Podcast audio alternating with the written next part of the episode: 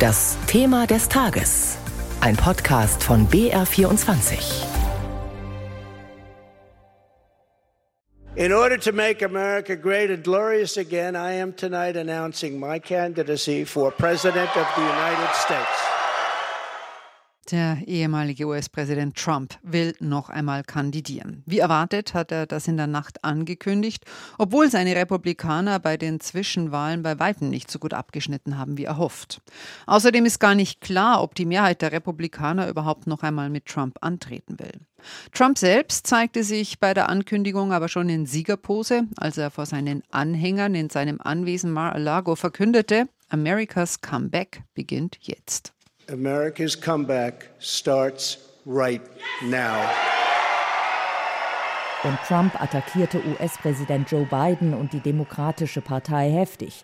Die Biden-Regierung habe die US-Wirtschaft zerstört, die Straßen seien blutgetränkt von Gewaltverbrechen. Trump sagte, der Niedergang Amerikas ist Biden und der radikal linken, wahnsinnigen Regierung zu verdanken. The decline of America is being forced upon us by Biden and the radical left lunatics running our government right into the ground. Und in der Welt sei Amerika bloßgestellt. The United States has been embarrassed, humiliated and weakened. The disasters in Afghanistan and Ukraine which would have never happened if I were your president. Das Desaster in Afghanistan und in der Ukraine, das wäre mit ihm als Präsident nie passiert, erklärte Trump. Unter ihm werde Amerika wieder eine großartige Nation. Große Ankündigungen, aber um tatsächlich als der offizielle Kandidat der Republikaner ins Rennen zu gehen, muss sich Trump in den parteiinternen Vorwahlen, den Primaries, behaupten. Ob er das schafft, ist längst nicht sicher. Denn nach dem für die Republikaner enttäuschenden Ergebnis bei den Midterms rumort es in der Partei. Einige republikanische Politiker machen auch öffentlich Trump für das schlechte Abschneiden verantwortlich. Nicht aber die, die Trump nach wie vor für den Größten halten. Den ganzen Tag über hatten Dutzende Trump-Fans vor dessen Anwesen in Mar-a-Lago ausgeharrt, so wie Mary und Kelly. Er kämpft für uns, für mich ist er der einzige Präsident, sagt Mary. Kelly ergänzt, wir brauchen ihn und seine Politik zurück. He fights for us. He's the only president for me. We need him and his policies back. Zumindest den ersten Schritt hat Trump gemacht. Seine offiziellen Unterlagen für eine Präsidentschaftskandidatur hat er ebenfalls bereits bei der US-Bundeswahlagentur eingereicht. Spannend wird nun, ob sich weitere Kandidaten melden. Hochgehandelt werden Floridas Gouverneur Ron DeSantis und der ehemalige Vizepräsident unter Trump Mike Pence. Nina Barth über Donald Trump, der also nochmal antreten will als Kandidat bei der Präsidentschaftswahl. Ob die Republikaner ihn dafür auch haben wollen, ist noch ungewiss. Meine Kollegin Daniela Stahl hat dazu mit Johannes Timm gesprochen. Er ist stellvertretender Leiter der Forschungsgruppe Amerika bei der Stiftung Wissenschaft und Politik. Und sie wollte von ihm zunächst wissen, wie er die Kandidatur von Trump bewertet. Das gestern war Trump, wie wir Trump kennen, er wollte ja eigentlich nur seine Kandidatur ankündigen und normalerweise dauern solche Statements so 20 bis 25 Minuten. Er hat über eine Stunde geredet und damit angefangen, dass er sozusagen vom Teleprompter abgelesen hat, aber dann sehr schnell ist er zu seinem üblichen Stil umgeschwankt, Anekdoten zu erzählen, spontan zu improvisieren, das, was seine Anhänger so an ihm lieben. Mhm. Jetzt kommt ja seine Kandidatur eigentlich zu einem schwierigen Zeitpunkt. Bei den Midterm-Wahlen haben die Republikaner längst nicht so gut abgeschnitten wie erhofft und gerade viele Trump-Kandidaten sind durchgefallen. Wie viel Rückhalt hat Trump noch in seiner Partei?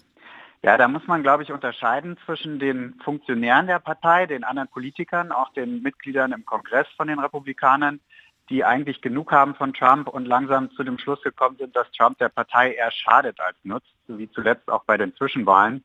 Und der Basis hat weiterhin seine treuen, loyalen Anhänger und das sind mindestens ein Drittel der republikanischen Wählerinnen und Wähler.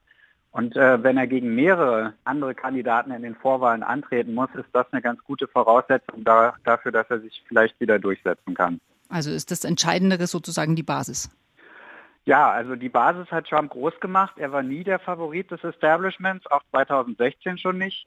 Und auf die Basis wird es dann auch in den Vorwahlen wieder ankommen. Ich glaube, wie gesagt, die Funktionäre haben inzwischen genug von ihm und klang ja auch eben im Beitrag an, es treffen große Hoffnungen auf Ron DeSantis, den Gouverneur von Florida, der eben sehr gut abgeschnitten hat jetzt bei den Zwischenwahlen und der wahrscheinlich im Moment Trumps größter Widersacher ist.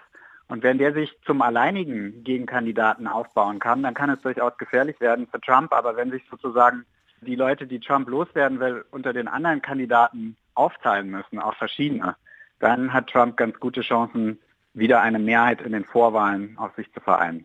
Ist das vielleicht deswegen auch Taktik? Da hat er sich entschieden, seine Kandidatur so früh anzukündigen, um das sozusagen gleich mal zu zementieren, bevor vielleicht noch Kritiker die Überhand bekommen? Ja, es wird ja berichtet, dass er das eigentlich noch früher machen wollte und dass er von den Beratern da abgehalten wurde und gesagt wurde, er soll bitte noch die Zwischenwahlen abhalten. Aber ich glaube, es gibt zwei Gründe. Einmal will er natürlich sofort seinen Anspruch etablieren, bevor jemand anders offiziell den Hut ins Rennen wirft und damit vielleicht auch andere Kandidaten davon abschrecken, die präsidentielle Ambitionen hätten, aber nicht gegen Trump antreten wollen. Das andere sind ja die verschiedenen Verfahren, die immer noch gegen ihn laufen. Also es gibt mindestens sechs unterschiedliche Untersuchungen, Ermittlungsverfahren und strafrechtliche Verfahren gegen Trump. Und er hofft so ein bisschen, dass er damit auch die Leute, die gegen ihn vorgehen, einschüchtern kann, dass sozusagen die Ermittlungsbehörden zurückhaltender vorgehen, wenn er wieder Präsidentschaftskandidat ist und dann behaupten kann, dass diese Ermittlungen gegen ihn politisch motiviert seien. Hm. Wenn wir jetzt auf diese Riege älterer Kandidaten und älterer Amtsinhaber schauen, haben Sie den Eindruck, wir stehen da gerade vielleicht so, dass 2024 sozusagen nochmal so eine Übergangswahl ist, bevor dann wirklich eine neue Generation übernimmt? Ja, das ist ein bisschen zu früh, das zu sagen. Wir wissen im Prinzip in beiden Parteien noch nicht, wie das ablaufen wird mit Blick auf 2024. Wir wissen noch nicht sicher, ob Joe Biden wieder antritt. Wir wissen auch nicht, ob wenn er wieder antritt, es Herausforderer in der Demokratischen Partei geben wird oder nicht. Und so ähnlich ist es eben auch bei den Republikanern. Also falls Ron DeSantis zu einem Widersacher wird, der ist mehrere Jahrzehnte jünger als Donald Trump und ganz deutlich ein Vertreter einer anderen Generation. Und es kann durchaus sein, dass da auch bei den Demokraten noch Bewegung in die Sache kommt.